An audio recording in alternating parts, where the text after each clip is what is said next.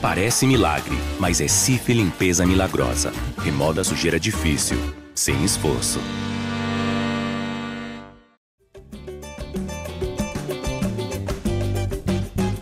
Gé Flamengo na área, começando mais uma edição do podcast dedicado a todo torcedor rubro-negro.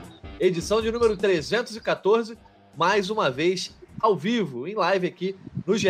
Globo, também no YouTube e no TikTok. Eu, Jorge Natan, hoje estou ao lado do Taiwan Leiras, setorista do Rubro Negro no GE, e também do Arthur Mullenberg, a voz da torcida nesse podcast, para falar mais uma vez de derrota, infelizmente, para a torcida rubro-negra o Flamengo foi derrotado pelo Vasco da Gama em clássico no Maracanã por 1 a 0. Domingo acabou sendo um tanto quanto melancólico para a torcida rubro-negra, que mais uma vez deixou o Maracanã triste, reclamando e, pior de tudo, com o horizonte um tanto quanto nebuloso aí para essa reta final de Taça Guanabara e também para o começo né, da, da fase de mata-mata do Campeonato Carioca. Estamos aqui para falar sobre isso. E eu vou ao Arthur Mullenberg como voz da torcida para come começar falando justamente sobre essa derrota, Artuzão. Acabou que na terça-feira passada o Flamengo perdeu o título da Recopa Sul-Americana no Maracanã, diante do Independente Del Valle. E aí veio o clássico contra o Vasco, aquela coisa, pressão sobre o Vitor Pereira, necessidade de uma vitória para tentar trazer um pouco de paz. E mais uma vez não veio a paz. O Flamengo sai do Maracanã derrotado. E eu quero saber, você, como voz da torcida, como encarou essa derrota para o Vasco depois de três né, jogos do ano passado em que o Vasco não conseguiu vencer o Flamengo. Dessa vez, o ano de 2023 começa com uma vitória do grande rival né, diante do Rubro Negro. Bom dia, Natan. Bom dia, Taiwan. Bom dia, o pessoal que está assistindo. Olha, cara, eu vejo como torcedor do Flamengo o jogo de ontem com bastante tristeza, emputecimento, mas nenhuma surpresa. Porque a gente meio que estava esperando que acontecesse um negócio desse, cara. Porque o Flamengo, infelizmente, nesses primeiros dois meses de trabalho desse ano, dessa temporada, está se acostumando a perder. Até as respostas dos jogadores no final do jogo, o cara está repetindo, né? O Gabigol mandou de novo aquela: vamos falar, vamos falar menos, trabalhar mais. Só que o trabalho não está rendendo absolutamente nada. Preocupa bastante que o Flamengo não tenha mostrado nenhuma evolução. Eu acho que perdeu um jogo, ainda mais um clássico, mesmo tendo uma diferença brutal entre as equipes, entre investimento do Vasco e do Flamengo. Eu acho que o clássico, pela sua historicidade, o peso das camisas, torcida, momento, tudo isso influi. O problema é não ver no Flamengo nenhuma evolução. Apesar de alguns gato-mestres estarem apontando evoluções que eu não sei qual é. Talvez que pô, a gente cruzou 75 bolas na terça-feira e ontem só cruzou 25. Isso é evolução, eu acredito que seja, mas é pouco, porque o Flamengo tem investido nesse time, porque a torcida exige, e tá feia a coisa, cara. Eu acho que nem adianta ficar falando, né? Mas o Vitor Pereira, meu amigo, não vai não. Tá difícil para cara, tá muito difícil ele se manter. Pois é, vamos falar sobre tudo isso. Se teve evolução, se não teve, quanto o futuro do Vitor Pereira está ameaçado.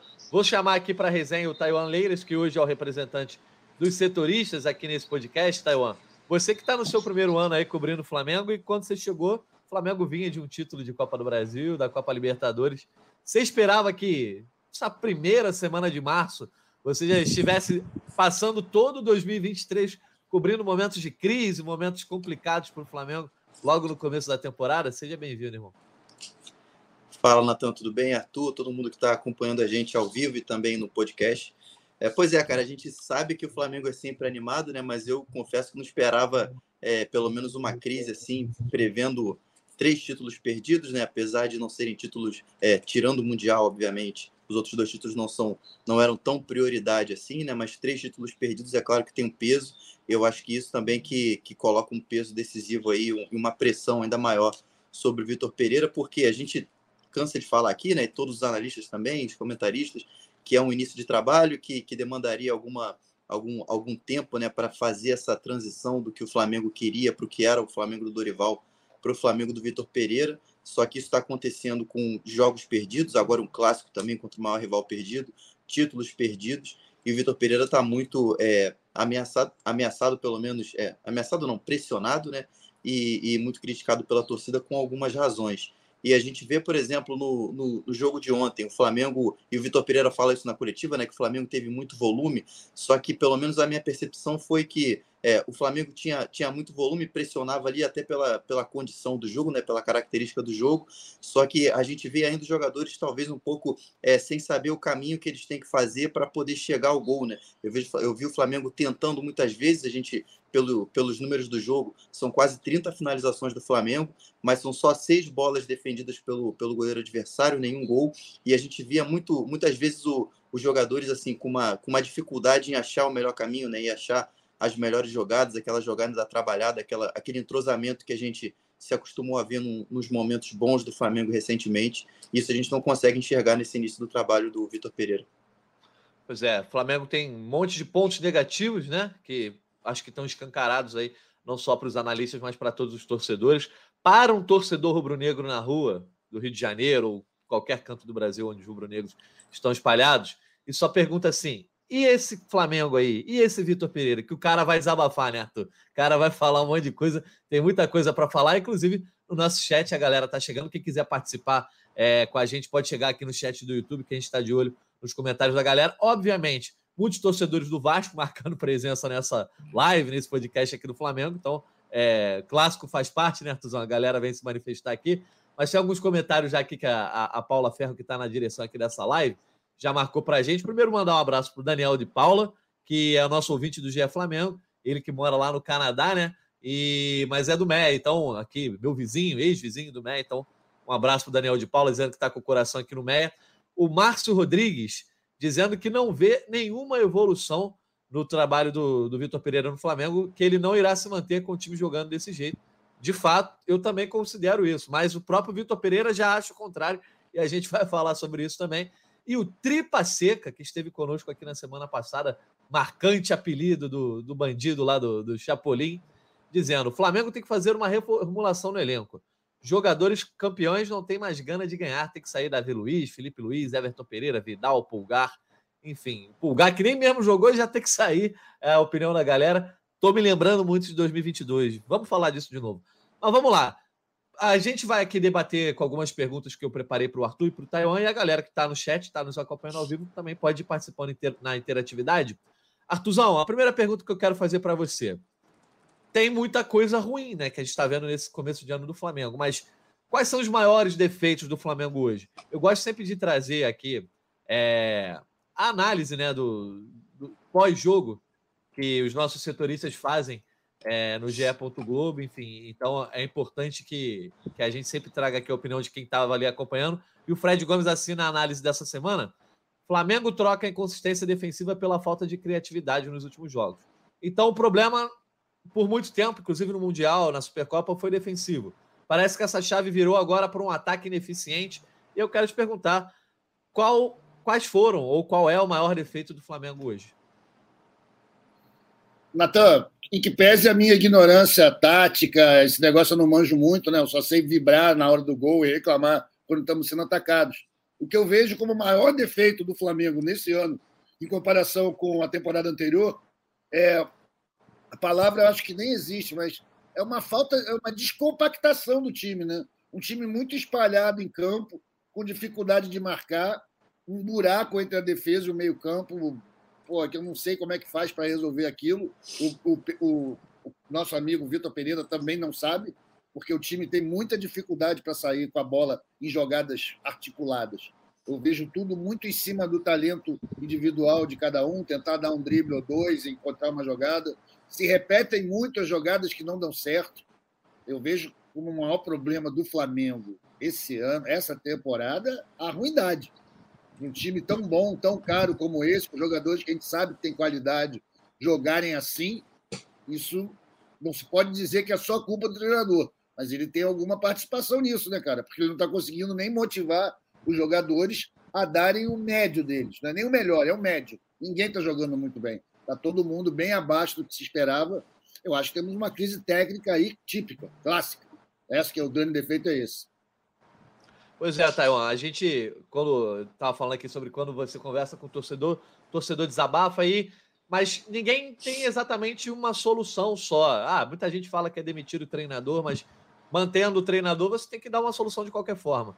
E aí tem gente que aponta, ah, o meio de campo é o problema, o João Gomes faz, faz muita falta. O problema é a zaga, os caras estão pesados, o Davi Luiz, enfim, já não dá mais. Tem gente que fala, pô, o problema é na frente, o quarteto já não está jogando a mesma bola. É, tem gente que fala que o problema é físico, né? Que a condição física dos jogadores não está igual. É, você aí, como quem está acompanhando o Flamengo esse ano, consegue identificar um defeito maior desse Flamengo até agora, em 2023? Um defeito só eu acho muito difícil, Natan, não é para ficar em cima do muro, não, mas é porque, como você disse, de fato é, um, é uma junção de fatores, né? E até pela, pela característica desse início de temporada, que eu acho que causaram essa, essa crise que o, que o Flamengo está vivendo agora. É Como o Arthur comentou, eu acho que tem de fato bastante uma, uma crise técnica, até de, de jogadores que, que antes eram, eram as referências e, e, e costumavam decidir os jogos, né? Por exemplo é, o, o Arrascaeta, o Everton Ribeiro, até o, o Gabigol ontem, que não estava no, no seu melhor.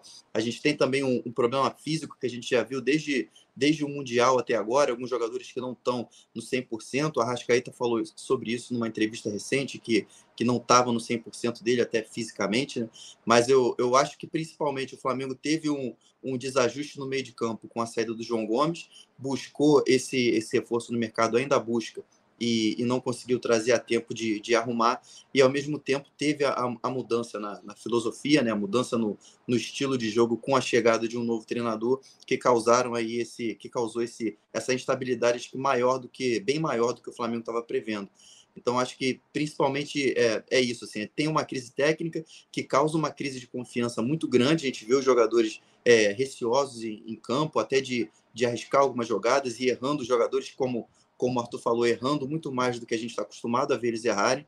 Então, acho que tem uma crise técnica que causa um problema de confiança grande e, ao mesmo tempo, tem um, um desarranjo no time que é causado por, por uma peça importante que saiu ali, taticamente e, e até fisicamente, que era o João Gomes, e que o Flamengo ainda não conseguiu repor com o elenco que tem e, principalmente, com a ida no mercado que ainda não foi bem sucedida como, como o clube pretende. Pois é. Galera que está nos acompanhando no YouTube, tem uma enquete para vocês responderem aí, ó. O que você acha que o Flamengo deveria fazer após esse início de ano ruim? Manter o Vitor Pereira, que o time está melhorando. Fla-Flu é o limite para o Vitor Pereira. Demitir logo o Vitor Pereira e buscar outro. Elenco precisa ser reformulado. Qual a tua opinião sobre isso aí, Arthur? Rapidamente, dessas quatro alternativas, qual seria a sua votação? Na dúvida, porque eu tenho vontade de votar em mais de uma opção, né? Mas eu acho que. Botar aquela, todas as prática, alternativas acima, né? É, mas, por exemplo, trocar o elenco, isso não é viável, né? não é exequível. Nesse momento não vai acontecer. O que a gente pode ter aí é uma mexida com trazendo os moleques que estão na base para vez com mais com mais força desse elenco. Eu ontem não entendi mais uma vez a substituição que o Vitor Pereira promoveu lá no segundo tempo com a entrada do Matheus França que eu acho ótimo, já estava integrado no elenco, mas entrando fora de posição, né? em vez de botar o Matheus Gonçalves, que é o cara que está com, tá com a bola agora no momento. Então está bem complicado, cara. Está muito complicado e eu acho que não tem uma solução mágica. Não estou desmerecendo a enquete, não, mas seja qual for a, a, a opção que for vencedora, a gente sabe que ela só vai ser efetiva combinada com outras opções. A gente precisa de muita coisa não parece que é apenas mudar o, o, cara, mudar o técnico, é, tem que ter um novo trabalho aí. O Flamengo jogou dois meses do, do planejamento fora, cara. Pelo futebol que está jogando hoje, não é porque perdeu Mundial, Supercopa e Recopa, não é isso. Mas pelo futebol que ela jogou ontem contra um time. E, pô, com todo respeito ao Vasco, né, irmão?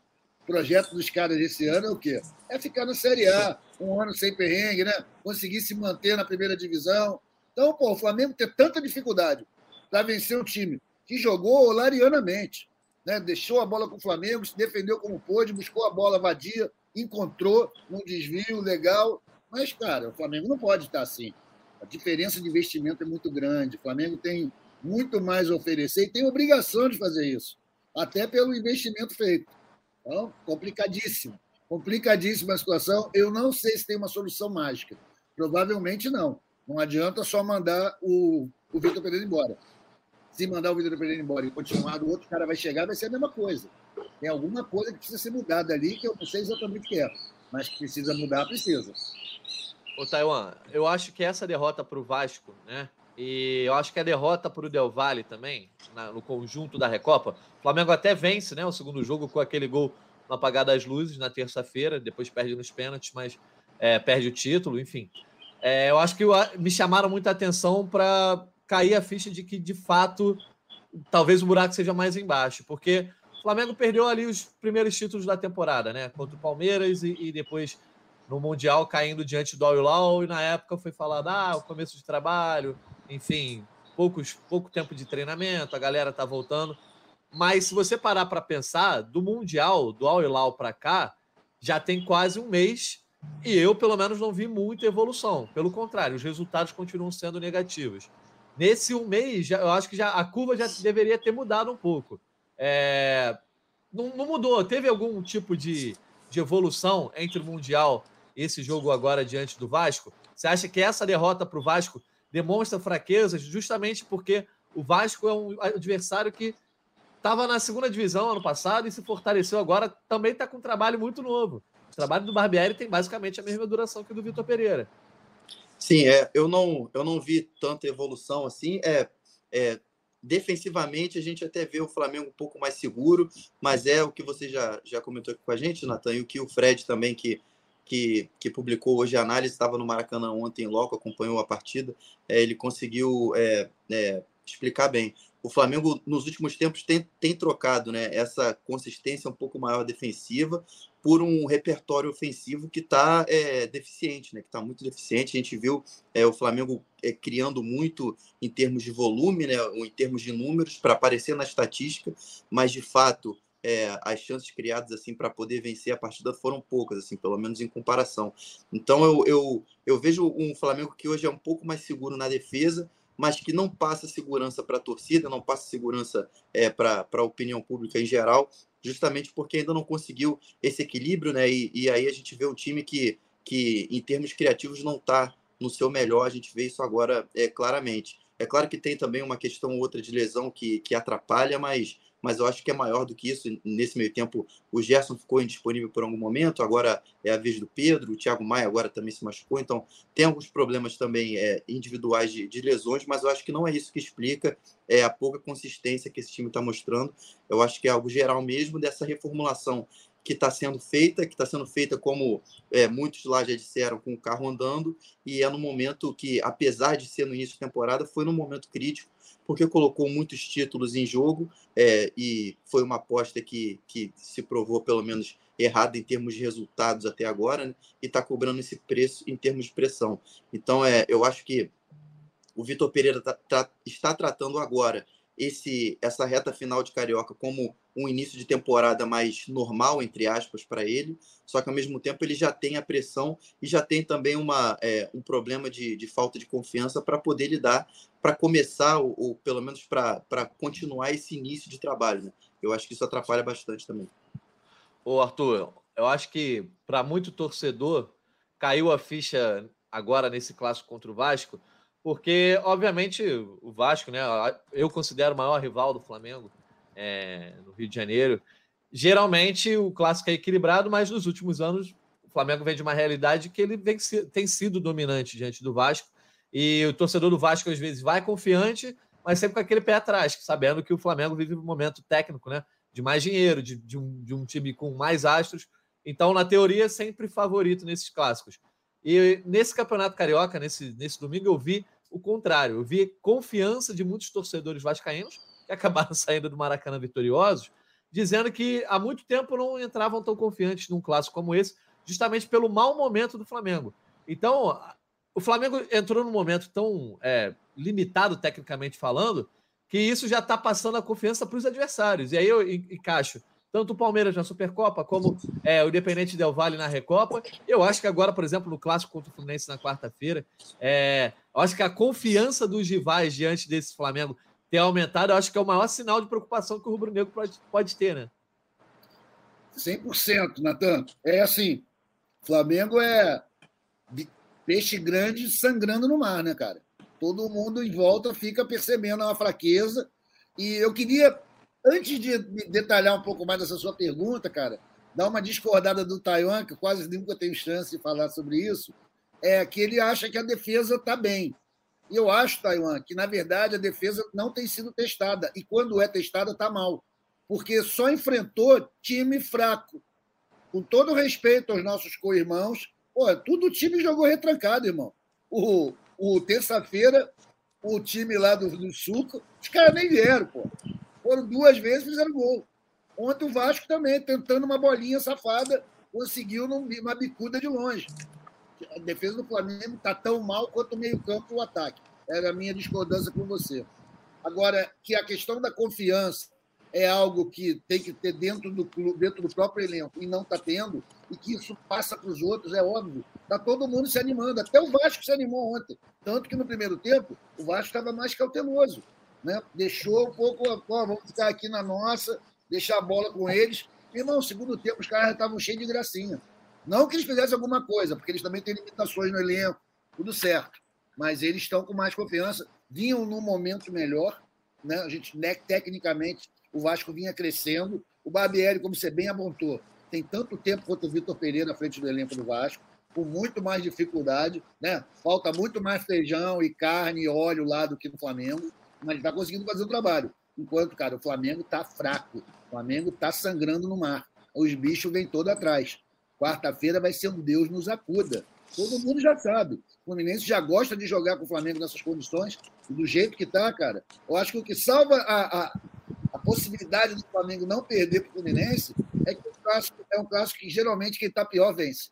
Mas, de resto, cara, o Fluminense uma fase muito melhor que o Flamengo. E olha, se fosse jogar agora com volta redonda, agora o volta redonda ia vir para cima da gente também. Então, questão da crise de confiança também faz parte da grande crise do Flamengo. E para recuperar essa confiança, só com resultado. Não adianta papo, não adianta entrevista, não adianta treinar cedo, tem que começar a ganhar jogo. O Flamengo não ganha jogo, né, irmão? Isso é muito difícil. O Mercado Livre chegou chegando no Big Brother Brasil 2024. Fez o seu pedido? A gente faz a entrega mais rápida do Brasil. Assinou Meli Mais? Tudo fica ainda melhor. Você pode ter ainda mais frete grátis. E tudo isso em milhares de produtos. Chega chegando agora mesmo no app. Pois é. Enquanto isso, a galera aqui, principalmente os rivais, falando, botando a hashtag Fica Vitor Pereira né, aqui no nosso chat. Mas tem alguns comentários aqui que a, que a, a Paulinha selecionou pra gente, ó. Vamos lá. Corte sem games. Fase ruim acontece para todos os times e nessa fase não podemos perder oportunidade igual perdemos. Isso já acontece em vários jogos. Gabi tem perdido chances importantes. Everton Ribeiro está abaixo e Davi Luiz também. É, o Tripa Seca falando aí da falta do João Gomes o boot dos games. Vitor Pereira e a diretoria, se dependesse dos torcedores, já estariam fora daqui. Daniel Mota, Vitor Pereira só precisa sair do Fla porque não tem coragem de escalar, o melhor time. Merece tempo de trabalho como o Dorival, mas na real já deu. JJ ou São Paulo por atitude. Eu acho que a galera tá bem dividida aí entre a confiança, querer confiar no trabalho do Vitor Pereira que vai dar algum fruto, né, Taiwan? E essa coisa de, pô, uma hora vai ter um limite, né? É, e aí eu te uhum. pergunto porque olhando é, o histórico, é, o Vitor Pereira chegou à sua quarta derrota no comando do Flamengo, em um período de dois, três meses de trabalho. O Paulo Souza caiu do Flamengo quando ele chegou à sua sexta derrota. Ele, eu estava aqui revendo, né, ano passado, a trajetória do Paulo Souza, e o Paulo Souza, quando perde é, para o Bragantino, foi a sexta derrota dele, ele acaba demitido. E, enfim, aí chega o Dorival Júnior. E isso em meio a um bom começo de temporada, que depois teve a queda no Carioca ali, perdeu o Carioca, começou mal o Brasileirão e acabou demitido. O Vitor Pereira já está somando maus resultados antes, né? Até porque eu acho que o sarrafo foi mais elevado pela disputa de três títulos. Só que aí, você chega na coletiva, o discurso do Vitor Pereira, Taiwan, é meio diferente do que eu acho que é a percepção do torcedor, e no meu caso também, é como analista que eu também percebo dessa forma. Uhum. Ele fala de uma, de uma realidade de coisas boas que ele tem visto o Flamengo construir, jogar, crescer, evoluir, enquanto o Flamengo nos resultados não tem conseguido. Ontem, é, eu acho que diante do Vasco foi um bom primeiro tempo ali, no começo do primeiro tempo. Depois eu achei o time bem mal. O que, que você tem achado desse discurso do Vitor Pereira, né? De falar, ah, coisa, as coisas boas estão acontecendo, uma hora vai dar frutos em termos de resultado, meio que dizendo que a bola não tem entrado. É, e ontem ele chegou a falar: quem joga como estamos jogando, uma hora vai vencer. Será? Eu quero saber a tua opinião. O que que o Flamengo do Vitor Pereira já mostrou de bom para ele ter confiança de que o trabalho vai dar frutos? É, pois é, eu estava pensando justamente sobre isso, é, é, revendo a entrevista coletiva dele de, de ontem, do, é, de domingo, justamente porque ele, ele usa é, é, algumas é, interpretações, né, pra, até como mecanismo de defesa, né, até pela pressão grande que ele está sofrendo, enfim, para tentar dar um, dar um contexto diferente. Né. É, perguntaram para ele ontem sobre os resultados recentes, e aí ele aponta que os resultados recentes foram vitórias contra o Botafogo e o Independente Del Valle.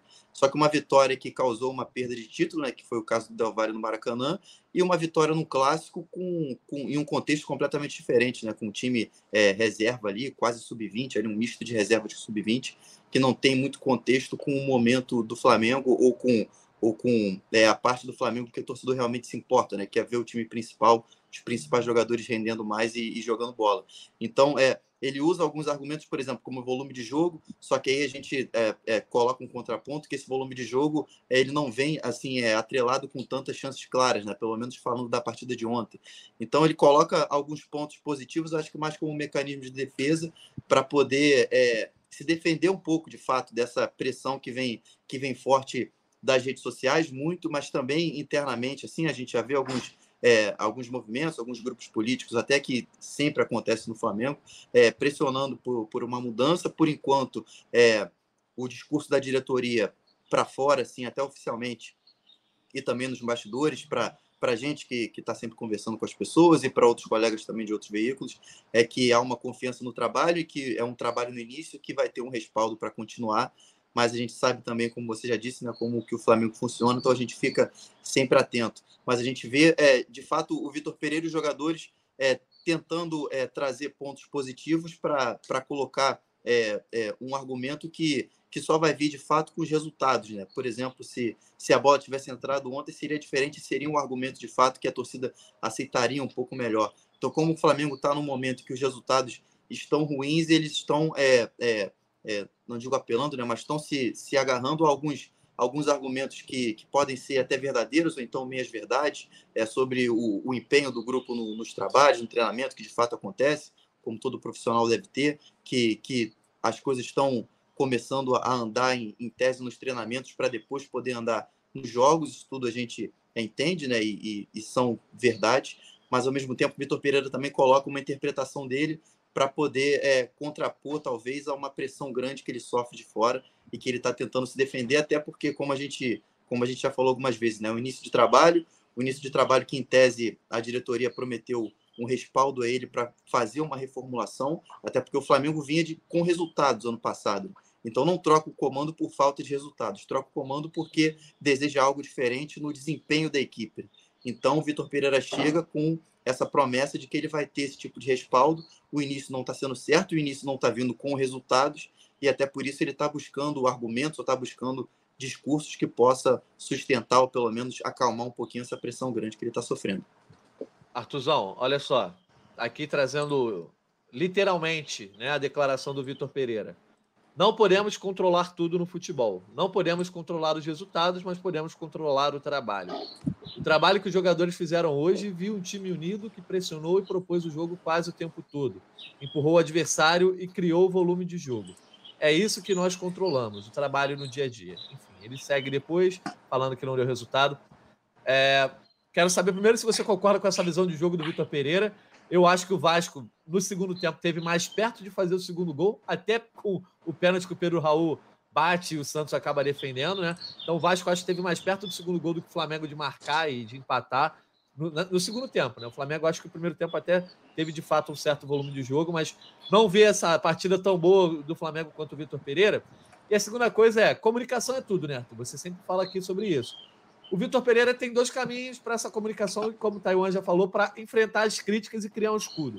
Ele pode dizer que o trabalho está muito bom e que eles têm treinado muito, só que a bola não está entrando, ou ele pode chegar e virar e falar: tá, tá dando tudo errado, infelizmente, o momento é de falta de confiança, o momento é da bola não tá entrando, e a gente amanhã vai estar tá mais cedo lá e vai treinar mais, etc, etc, porque não tá bom e a gente sabe que não tá bom.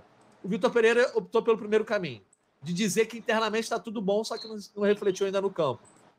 Você acha que é a melhor forma de se comunicar com um torcedor que já está impaciente? Queria saber a tua opinião como voz da torcida.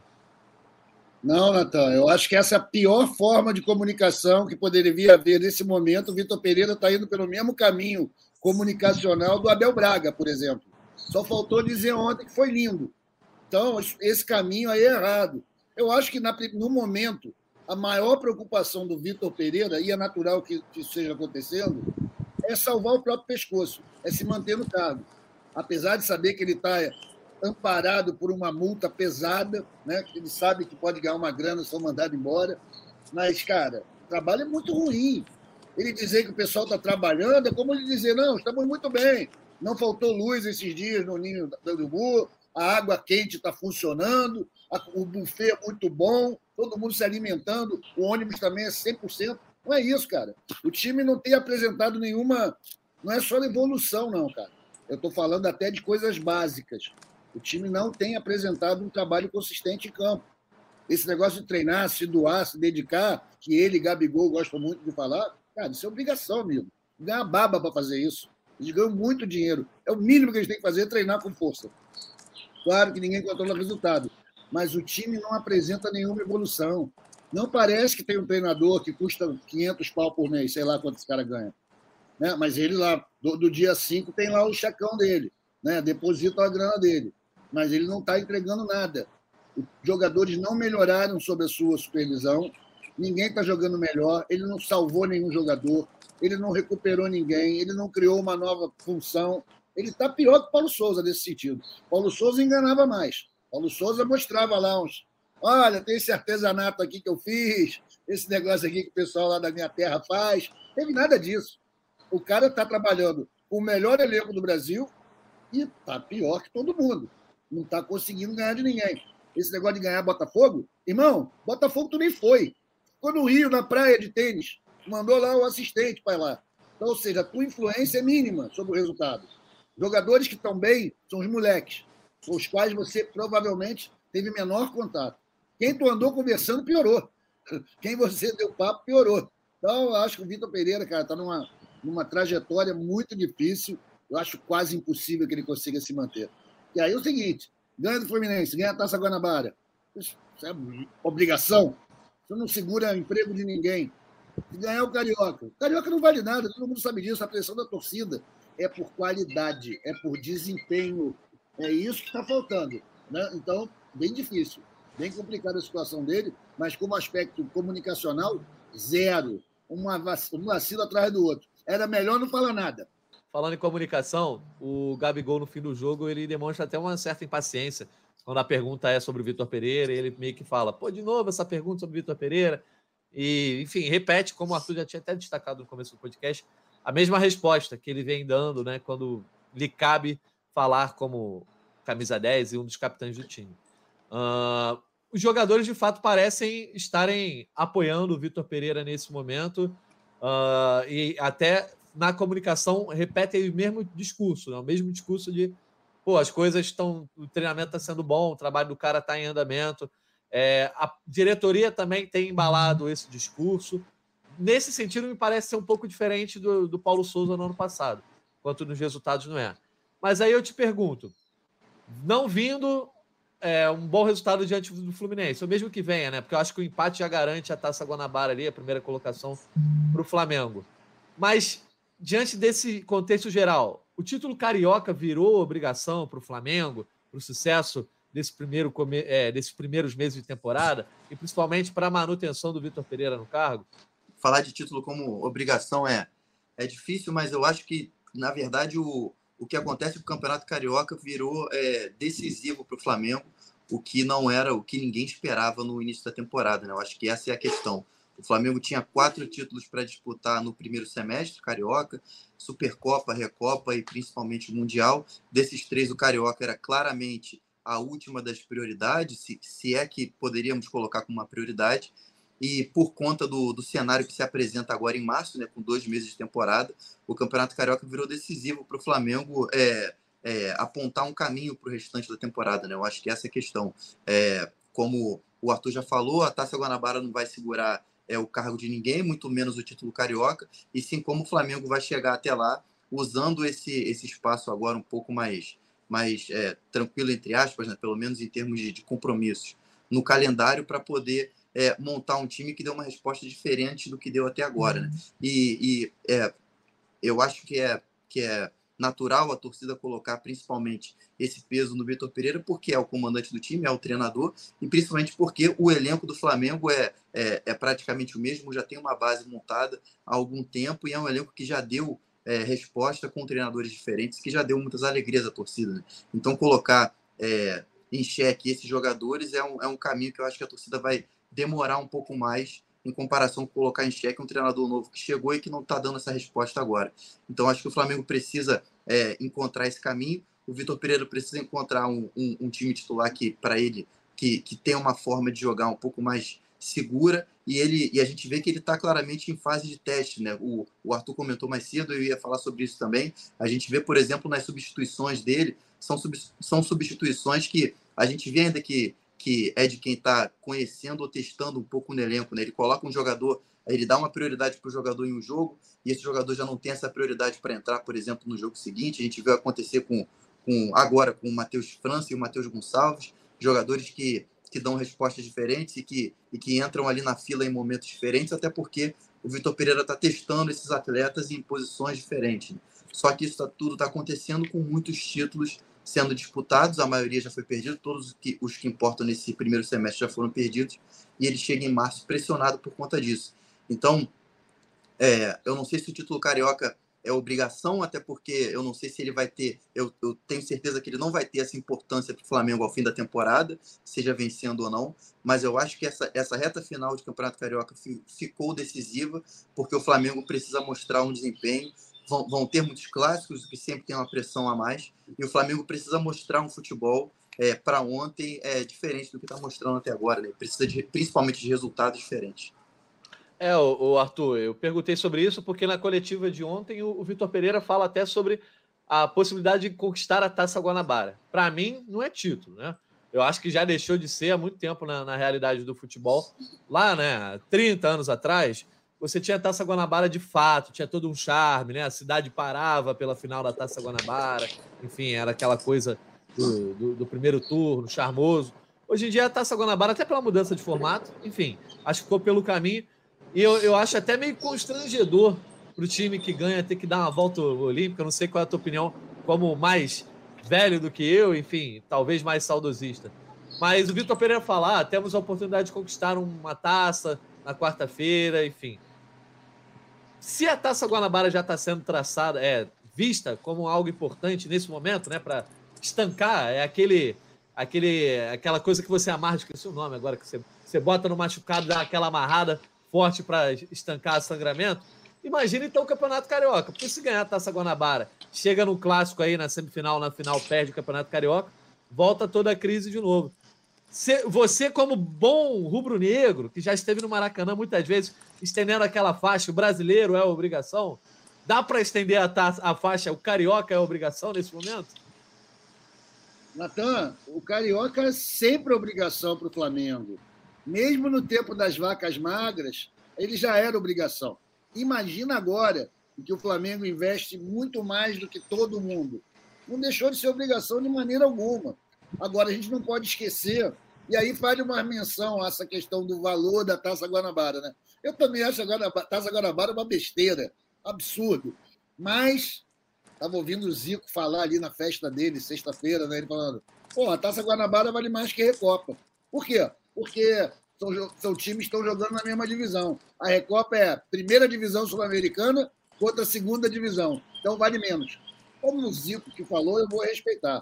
Eu só digo para você o seguinte, cara: o maior valor do Campeonato Carioca é que ele serve, aliás, é a única serventia dele, para mandar técnico ruim embora. Isso vem acontecendo há muitos anos, inclusive nesse ciclo virtuoso que começou em 19. Você vê que, pô, o Abel ganhou o Carioca e foi vazado, o Jesus ganhou o Carioca e ficou com vergonha e foi embora. E é assim, cara, não pode. É, o Campeonato Carioca é uma vergonha. O Flamengo tem obrigação de ganhar e lá, Taça Guanabara para salvar o próprio pescoço é válido como desculpa. Mas, pô, não tem valor nenhum. Vitor Pereira já está apelando.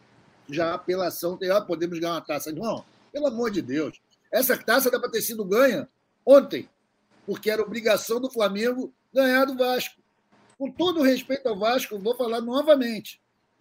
os objetivos do Vasco e do Flamengo são muito diferentes. O time do Vasco está em reconstrução, tem muito menos dinheiro, começou a trabalhar agora, está trazendo jogadores, até alguns de qualidade, mas que, pô, não dá para comparar, não dá para se pedir, exigir do Vasco, que ele tenha desempenho semelhante ao do Flamengo. E ontem teve um desempenho superior e venceu, venceu com justiça. Não precisou roubar, não precisou nada. Apesar de ter batido um pouco, eu achei que ganharam com merecimento. Então, tá mal, tá mal para o Vitor Pereira, tá dando entrevistas ruins, está sendo mal orientado e, principalmente, está apresentando um trabalho de segunda, terceira qualidade.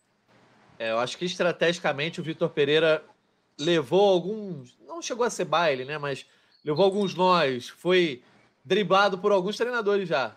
No Hilal, a semifinal, né? Claramente o Flamengo acabou caindo dentro do plano tático do Hilal. Até diante do Palmeiras, que foi mais um jogo de trocação, mas em determinado momento também ele acabou entrando no jogo do Abel Ferreira.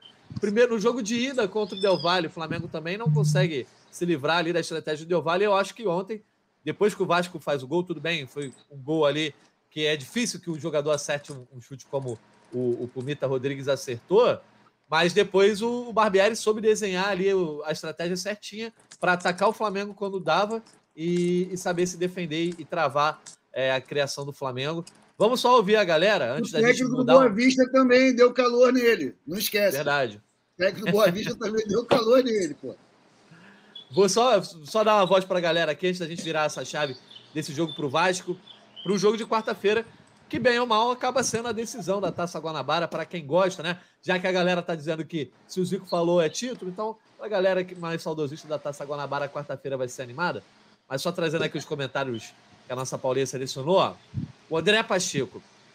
Só colocar novamente o técnico que ganhou Libertadores e Copa do Brasil. Só isso que mudou. Na letra fria da lei, né? De fato, que mudou de 2022 para cá foi a saída do Dorival. A gente sabe que vai muito além disso, até o momento técnico dos jogadores.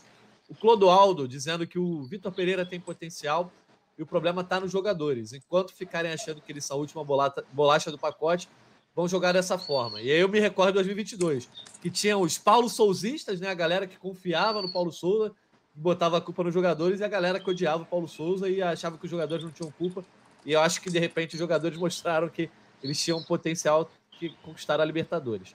Mauro Souza. É, Mário, Mário Souza. Vitor Pereira está tentando reeditar o que fez no Corinthians. Que era a todo custo emplacar o Cebolinha nas pontas, assim como o Roger Guedes rendeu em certo momento. Isso eu acho que é uma grande leitura. Ele quer que o time jogue como ele deseja. Com muita amplitude, né, o Taiwan? Muita abertura, enfim. Ele, ele tá tentando emplacar isso. Antes só de você comentar, o Walter Maxenis. Nossa, um abraço pro Walter Maxenis. Obrigado pelo sobrenome difícil. Se perder na semifinal do Carioca, a situação fica insustentável e surge uma intertemporada no calendário, já que pode ajudar a mudança de comando. Já é um caso a se pensar. No caso, pensar o quê? Torcer para o Flamengo perder a semifinal, aí é complicado. Mas, o Taiwan, de fato, o Vitor Pereira, no, acho que no, até o Mundial ele tentou levar como o time vinha jogando com o Dorival. E agora, como você já disse, ele está testando mais, tentando botar o time para jogar mais da forma como ele deseja. Só que também as baixas de peças também têm atrapalhado um pouco esse planejamento. Por exemplo, ontem jogar sem o Pedro, ele teve que escolher uma forma de jogar sem o Pedro mas quando o Pedro voltar, ele vai ter que mudar essa forma. Eu acho que é, os problemas físicos do Flamengo talvez tenham, estejam atrapalhando também esses testes ali, que ele, ele tentar conseguir criar pelo menos uma espinha dorsal no time, né? É, pois é, o, o, como você disse, Natan, a própria característica dos jogadores, né, dos principais jogadores, não, pelo menos em um primeiro momento, não coloca esse, esse modelo, né, ou esse estilo que o Vitor Pereira é, deseja como mais como mais adequado, né? ou pelo menos é, precisaria de uma adaptação um pouco maior, porque a gente coloca o, o quarteto de frente, né? que é o que é o grande é, foi o grande forte desse Flamengo por muito tempo. Não são jogadores que, por exemplo, jogadores de lado que têm tanta velocidade, assim, ou que tem essa característica de ir ao fundo, de fazer é, esse jogo mais intenso, esse jogo né, para abrir o campo. Né? O Flamengo sempre foi um, um time que, que mais jogava com, com proximidade, com tabelas curtas, jogava muito pelo meio também para poder chegar ao gol mais rápido. Então a gente vê Arrascaeta, Everton Ribeiro, Gabigol e Pedro não tem essa característica. O Flamengo está buscando pontas justamente por isso. Tem o Cebolinha para jogar na esquerda, está buscando ponta direita para fazer essa, essa função no. está buscando no mercado um ponta direita para fazer essa função no time, mas a gente vai ter que ver como o Vitor Pereira vai poder montar e conciliar todos esses talentos ao mesmo tempo. Né? Enquanto isso, a gente vê ele tentando fazer isso, mantendo mais ou menos o, a formação é, tradicional do Flamengo, digamos assim, né? com o Ayrton Lucas, que tem essa característica, que é um jogador de bastante velocidade, que é, é, e que no ataque ajuda muito. O Varela ainda não mostrou toda essa, é, essa qualidade, toda essa é, é, esse ímpeto com a camisa do Flamengo, né? essa qualidade para poder fazer esse, essa função especificamente. E aí fica, às vezes, um time um pouco meio torto né? para poder, poder fazer o que o Vitor Pereira quer. É, o Matheus Gonçalves surgiu como, como uma, uma opção meio que é, milagrosamente, né? Por, por, ser um jogador muito jovem, só 17 anos, não se esperava que ele já tivesse é, tantas oportunidades como está tendo nesse início de ano, mas até porque o Flamengo está com esse buraco no elenco, entre aspas, e ainda não conseguiu suprir. O Marinho está numa situação que a gente não sabe se fica ou se sai, também teve alguns problemas físicos, outros jogadores também passam por esse problema. Então, é, é o que a gente já disse aqui, o Flamengo está num momento de reformulação, só que o elenco ainda não está 100% é, é, fechado do jeito que a diretoria é, e o Vitor Pereira planejam, tanto que o clube continua no mercado, e também o momento técnico não é o ideal para fazer tantas mudanças assim, não está sendo ideal, né? e está cobrando preço nos resultados. Perfeitamente. Vamos virar então a chave, Arthur, para falar um pouco sobre esse clássico de quarta-feira. É, esses passarinhos que estão cantando só na casa do Taiwan do Arthur? Quem é criador de passarinho? Acho que não é que não. Não é não? Pô, aqui que não é, irmão. Aqui, se tiver passarinho aqui, nego dá tiro, eu acho. Não é não. Totalmente contrário o clima aí da, da casa de um dos amigos do que o que está acontecendo no Ninho na Gávea, né? Porque passarinhos cantando, na verdade, é o que não tem rolado no Flamengo. Mas quarta-feira, o Flamengo tem a chance de estancar essa sangria, pelo menos por alguns dias. 9 e 10 da noite, pega o Fluminense no Maracanã. E um jogo que acabou se tornando a decisão da Taça Guanabara, né? Porque o Flamengo, com a derrota de ontem, permaneceu com 23 pontos, líder ainda do Campeonato Carioca, né? Da Taça Guanabara nesse momento. O Fluminense goleou o Bangu, foi a 22, está na segunda colocação. O Vasco foi a 20 e nesse momento quarto colocado a volta redonda, né? É, então o Flamengo nesse momento pegaria o Volta Redonda e o Fluminense pegaria o Vasco. Para o Flamengo confirmar é, essa primeira colocação na Taça Guanabara, Artuzão, precisa apenas de um empate, já que ele iria a 24 pontos, o Fluminense ficaria com 23 e o Vasco no máximo chegaria a 23. Então, o empate basta para o Flamengo conquistar esse, entre aspas, para mim, título da Taça Guanabara. E, mas eu acho que esse jogo de quarta ganhou uma importância e um tom um pouco mais dramático, até psicologicamente falando, porque vai acabar sendo mais uma final no meio do, do começo da temporada do Flamengo, né? Mais uma vez que o Flamengo vai disputar uma taça, enfim, um jogo decisivo contra o rival que vem é, ferindo o Flamengo nos últimos anos. Você estará no Maracanã? Qual é a tua expectativa para esse jogo? Tem algum tipo de confiança? Ou você vai mais na desconfiança para esse jogo contra uma equipe que, dos quatro cariocas, né, tem sido mais consistente nos últimos anos e também tem dado mais trabalho ao Flamengo. Ah, ó, é inegável que o Fluminense é a segunda força do futebol carioca, tá tudo bem. E é um jogo difícil para o Flamengo pela, pela mística, pela rivalidade e porque o Fluminense é nojento mesmo e vive para atrapalhar a vida do Flamengo. Só que, cara, assim, é um, é um, é um jogo para iludir, né? porque o Flamengo, empatando, ganha a Taça Guanabara e vai com a vantagem do empate para uma semifinal de Carioca. Isso aí é inconclusivo, não quer dizer nada, prolonga a vida desse sistema do, do Vitor Pereira e tudo mais. Se perde, talvez aconteça algo. Se perde, talvez o Flamengo realmente tenha que mudar os rumos. Não é, acho que não vale a pena. Eu, como torcedor do Flamengo, não consigo torcer para o Flamengo perder para acontecer esse tipo de coisa. Eu até respeito quem pensa assim. Não é o meu caso. E como eu sou um corno irrecuperável, eu devo ir ao Maracanã na quarta-feira para ver esse jogo. Né? Eu não fui ontem porque eu achei que o jogo estava muito bombado e não gostei muito da, do entorno, do que estava se armando para o entorno já desde muito antes do jogo. Todo mundo estava falando o que, que ia acontecer. Né? A porrada comeu, a violência campeou direto a polícia não tem como controlar tantas, tantos focos de violência. É, acho um saco isso daí. Acho que isso aí depõe contra o futebol carioca, afasta as pessoas do estádio. Mas quem estava no estádio falou que foi muito legal o jogo. A torcida do Vasco apareceu em grande número, o que é uma raridade nos últimos anos, não vinha acontecendo. Isso acho que é legal, reforça o futebol carioca, acho importante. Só que, cara, o Flamengo, o Flamengo não está não tá sendo capaz de iludir, né? Ele, a, a, capacidade do Flamengo de iludir seu próprio torcedor, de fazer ele se empolgar por miudezas, não está rolando. Então, ah, o carro do ovo passando aqui. Bom, desculpa, gente. É isso. Eu vou ao jogo, mas vou bem desconfiado. Bem desconfiado da capacidade do Flamengo de reverter esse quadro. E sabendo que se ganhar do Fluminense ou empatar e sair com essa taça Guanabara valiosa da nossa coleção, talvez seja a 25 taça Guanabara na, no cartel do Flamengo, isso não vai mudar nada. A gente vai para uma semifinal, acredito eu, contra o Volta Redonda, né? Se tudo, se tudo se mantiver dentro da lógica, sem favoritismo, cara. Volta Redonda está arrumadinho. Então, bastante preocupado. Um jogo importante, por, por essa tensão, é um, um, desafio. Como tem desafio, fica legal. Vamos ver o que, que vai dar. É, ainda pode ser o, o, o, próprio Botafogo, né? Pode ser o Vasco, enfim, está bem aberto aí essa questão de quem for o quarto lugar, e o Flamengo tem que confirmar também sua primeira colocação. E aí, Taiwan, esse jogo que o Flamengo pode confirmar a primeira colocação aí nessa primeira fase, levar o título da Taça Guanabara, é... Taiwan vai acontecer num, num, momento que tem algumas dúvidas, né? Com relação ao físico. Antes só de te passar essa bola, só queria fazer essa nota importante aí que o Arthur pontuou. É, lamentáveis as cenas de violência envolvendo torcedores de Vasco e Flamengo aí antes do, do jogo desse domingo no Maracanã. Mais uma vez a gente vê a violência espalhada pela cidade, então assim, é, a gente chegou a um ponto que você que é rubro-negro, você que é vascaíno, você não pode comprar um pão na padaria no seu bairro que pode estar a 20 quilômetros do Maracanã, porque pode ter uma briga de torcida lá e você acabar saindo, enfim, é, é, ferir e envolvido algum tipo de confronto. Então, lamentável, mas infelizmente a gente sabe que tem sido rotina. Mas aí, Taiwan, sobre quarta-feira, plantão médico rubro-negro.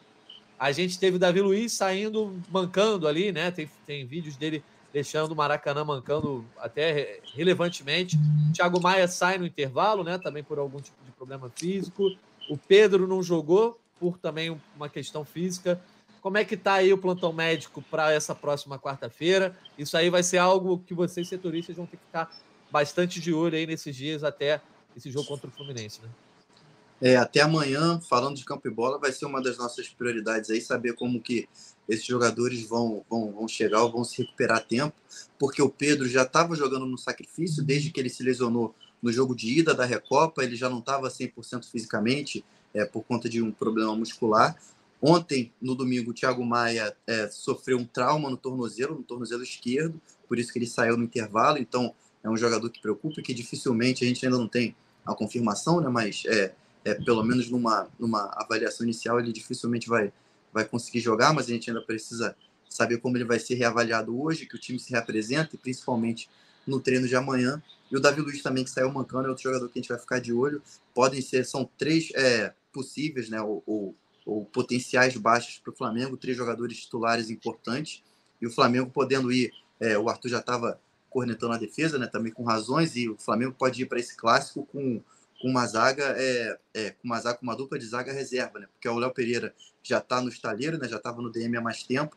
O Davi Luiz agora com problema físico, ele potencialmente também pode ser um desfalque. E a gente pode ver o Flamengo jogando um clássico num momento difícil, né? Com, com Pablo e Fabrício Bruno. O Fabrício que está jogando muito bem. O Pablo ainda sem ritmo, porque não teve tanta chance assim, né? Mas pode ser uma zaga reserva. Pô, então, Arthur, diante Rodrigo desse cenário. Caio, aí de... não, Oi? Rodrigo Caio está descartado? Rodrigo Caio, fisicamente, ele está abaixo do Pablo. Até por isso foi a, foi a escolha na, durante o jogo para jogar do, do Vitor Pereira. Ele colocou o, o, Pablo quando o Davi já não, já não conseguiu. Então, até ali em termos de, de fisicamente, né, em termos ali da, das escolhas ali de, da hierarquia do Vitor Pereira, a gente projeta mais o Pablo do que o Rodrigo, mas é algo que a gente vai ter que ver nos treinos, porque o Vitor Pereira ainda não montou, né? Hoje é regenerativo, hoje deve ser um treino mais pesado só para os reservas, né? E amanhã que vai ser o treino mesmo para valer para preparar esse time para o jogo é quando a gente vai ter uma noção um pouco melhor. Boa. Artuzão, diante dessas incertezas aí, a gente vai ter que dar o palpite aí para Flamengo e Fluminense, quarta-feira, 9 e 10 no Maracanã. Nosso bolão segue estacionado, né? Tanto que contra o Vasco e contra é, o Del Valle acabou todo, quase todo mundo aí sem pontuar. Depois a gente traz a classificação, mas já caminhando para a nossa reta final da live. Gostaria do seu palpite para Flamengo e Fluminense. Cara, Flamengo e Fluminense, Flamengo em crise técnica, Fluminense ascensão. Só pode dar Mengão, pô. É 2x0 Flamengo. Certamente. 2x0, então, palpite do, do Arthur. Galera lá do chat também, se quiser mandar o seu palpite, só vou até encerrar aqui antes de dar o palpite do Taiwan. A enquete, né? A enquete teve quase 900 votos e a galera que é anti-Flamengo, né, Arthur, acabou se manifestando com mais força, botando lá. VP precisa mais de 50% dos votos, olha lá, 47% dos votos. Manter o VP, o time está melhorando. Eu digo que é a galera que votou nisso, porque eu, eu vi a galera que, é, que não torce para o Flamengo meio que no, no, deboche aqui, dizendo tem que manter o Vitor Pereira, saudações alvinegras, enfim. Por isso eu sei que o resultado acabou contaminado. 24% dizendo que tem que demitir o Vitor Pereira e buscar outro. 16 falando que o Fla-Flu é o limite e 11 dizendo que o elenco precisa ser reformulado. Taiwan, teu, teu palpite então para o Fla-Flu aí de quarta-feira. Eu vou no 1 a 1 Eita. O suficiente para garantir a primeira colocação, né, Taiwan? É isso. Pelo menos garante a primeira colocação, né? garante a vantagem. Mas, é, enfim, colocando a lógica do Arthur, né, e é uma lógica muito acertada, nada científica, até por isso muito acertada em clássicos, que o pior, normalmente, o, o pior momento, né, normalmente leva melhor. Apostaria no, no Flamengo na vitória, mas eu vou ser um pouco mais comedido aqui, vai no empate, mal. Boa. Eu, eu vou ficar no meio termo entre você e o Arthur e vou de 1 a 0 para o Flamengo. Depois a gente traz aí os outros palpites. Vamos ver os palpites da galera aqui, ó. Tem os palpites. Tem gente dizendo que, ó, a Nailana Bernardo vai dar 2 a 1 Mengão. O Gui Lopes, infelizmente, vai dar Fluminense 1 a 0 Luciano Torquato, 5 a 0 Mengão. Esse aí tá mais pro Fred Gomes, gosta do placar bailarino, né? Silvio Alexandre, 4 a 1 Fluminense com Olé. Olha aí, rapaz, não sei se é rubro-negro ou se é, é anti-flamenguista, tá confiando na goleada do Fluminense. Samuel disse que vai dar 3 a 0 não explicou para quem. E o IFTD dizendo que vai ser 4 a 0 Flu, então a galera tá dividida aqui nos palpites. De fato, eu acho que é um jogo bem aberto. Para mim, nenhum resultado vai me surpreender. Como o Arthur já falou, é um clássico que o pior, às vezes, né? Quem está em mau momento acaba levando a vitória. Vamos conferir na quarta-feira e na quinta a gente está de volta aí para estar tá aqui no GE Flamengo analisando o que rolou nessa final, entre aspas, da Taça Guanabara e projetar, obviamente, as semifinais do Campeonato Carioca. Vamos encerrar, então, destaques finais de Arthur Mullenberg. Gente, meu destaque final é o seguinte: o Flamengo está passando por um, por um processo que eu acho que era inevitável em algum momento isso acontecesse. De 19 para cá já são quatro anos. Quatro anos é um ciclo olímpico, é um ciclo de Copa do Mundo. O time precisa se renovar. Eu não digo apenas, não são jogadores, não é a idade dos jogadores, mas a forma de jogar precisa ser sempre mudada, aperfeiçoada, para dificultar um pouco os adversários, para dar motivação para os próprios jogadores. E acho que isso está longe de acontecer do jeito que estamos jogando. Aí falaram, bom, mas o Vitor Pereira quer jogar do jeito dele. Ei, o jeito dele jogar é ruim. A gente viu na temporada passada do Corinthians. Um time que atacava pouco, chutava pouco, fazia pouco gol. Ah, tem os caras abertos. Meu irmão, o cara aberto não quer dizer nada na ponta. Se não tem centroavante. Ontem a gente ficou sem centroavante. E aí cruza a bola pra caramba pra área, mas não sai nada. Então, meu destaque final é olho vivo, Vitor Pereira a sua batata está muito assada, amigo. Fica de olho aí no forno, porque a qualquer momento você pode ser convocado a levá-la para Portugal, tá bom? É isso aí, galera. Um abraço para todos, uma boa semana. E quarta-feira a gente consiga reverter essa tendência macabra do início da temporada do Flamengo 2023. Valeu, um abraço, Tatão, um abraço, Taiwan. Um abraço a galera que está ouvindo, muito obrigado. Tamo junto. Valeu, Artuzão. Um abraço, obrigado pela tua participação. É isso, Taiwan. Mais uma semana aí de trabalho para vocês, setoristas, de olho na situação do Vitor Pereira, nas crises na Gávea, no, no Ninho do Urubu, em todo o local. Então, teu destaque final, meu amigo. Valeu, Natan, valeu, Arthur, todo mundo que acompanhou a gente aqui até o final. É, destaque final, vou falar de mercado, que a gente teve pouca oportunidade aqui, até porque o momento não exige outras, outras prioridades né, aqui do nosso debate mas tem dois movimentos aí importantes. Primeiro, pelo, pelo Ângelo, né, que está sendo o grande foco do, do Flamengo, ou, ou pelo menos o nome maior que a gente tem acesso nesse momento no mercado para reforçar o ataque. E a novidade vem de Santos, porque a gente é, percebe de lá, e até a informação do nosso Bruno Gilfrida, que é o setorista de Santos, que o Santos vai ficando um pouco mais maleável para conversar com o Flamengo sobre essa negociação, que é algo que a gente já esperava, até por conta da, da situação financeira do clube de lá, que não é tão estável, né? Quanto a que a gente vê aqui no, no Flamengo. Então, é uma conversa que deve avançar para o clube reforçar esse setor de ataque com o jovem do Santos, que é uma, que é uma grande promessa, e também uma saída, é, agora é uma possível, um caminho que se abre para o Marinho e para o Bahia, ainda não é algo que está avançado, mas já há uma conversa entre os clubes, é uma, é uma notícia que a gente publicou há pouco tempo, há poucos minutos, quem quiser olhar lá no ge.globo já vai conseguir confirmar, então é uma saída também que a gente já estava esperando, faltava saber o clube, agora o Bahia surge como um novo interessado para ficar com o Marinho nessa temporada. Boa, então a gente seguirá de olho também no mercado, né? Sempre correndo paralelo aí os resultados do campo. Obrigado, Taiwan, pelas informações, pela tua participação aqui hoje com a gente. Agradecendo a todo mundo que nos acompanhou ao vivo, no GE.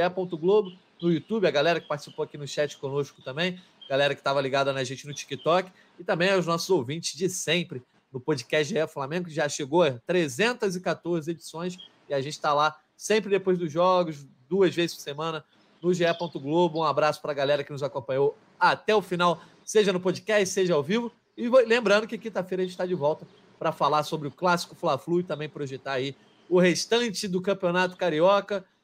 Um abraço para todo mundo. Até a próxima quinta-feira. Estamos juntos, hein? Petkovic para falta, cobrança! Gol!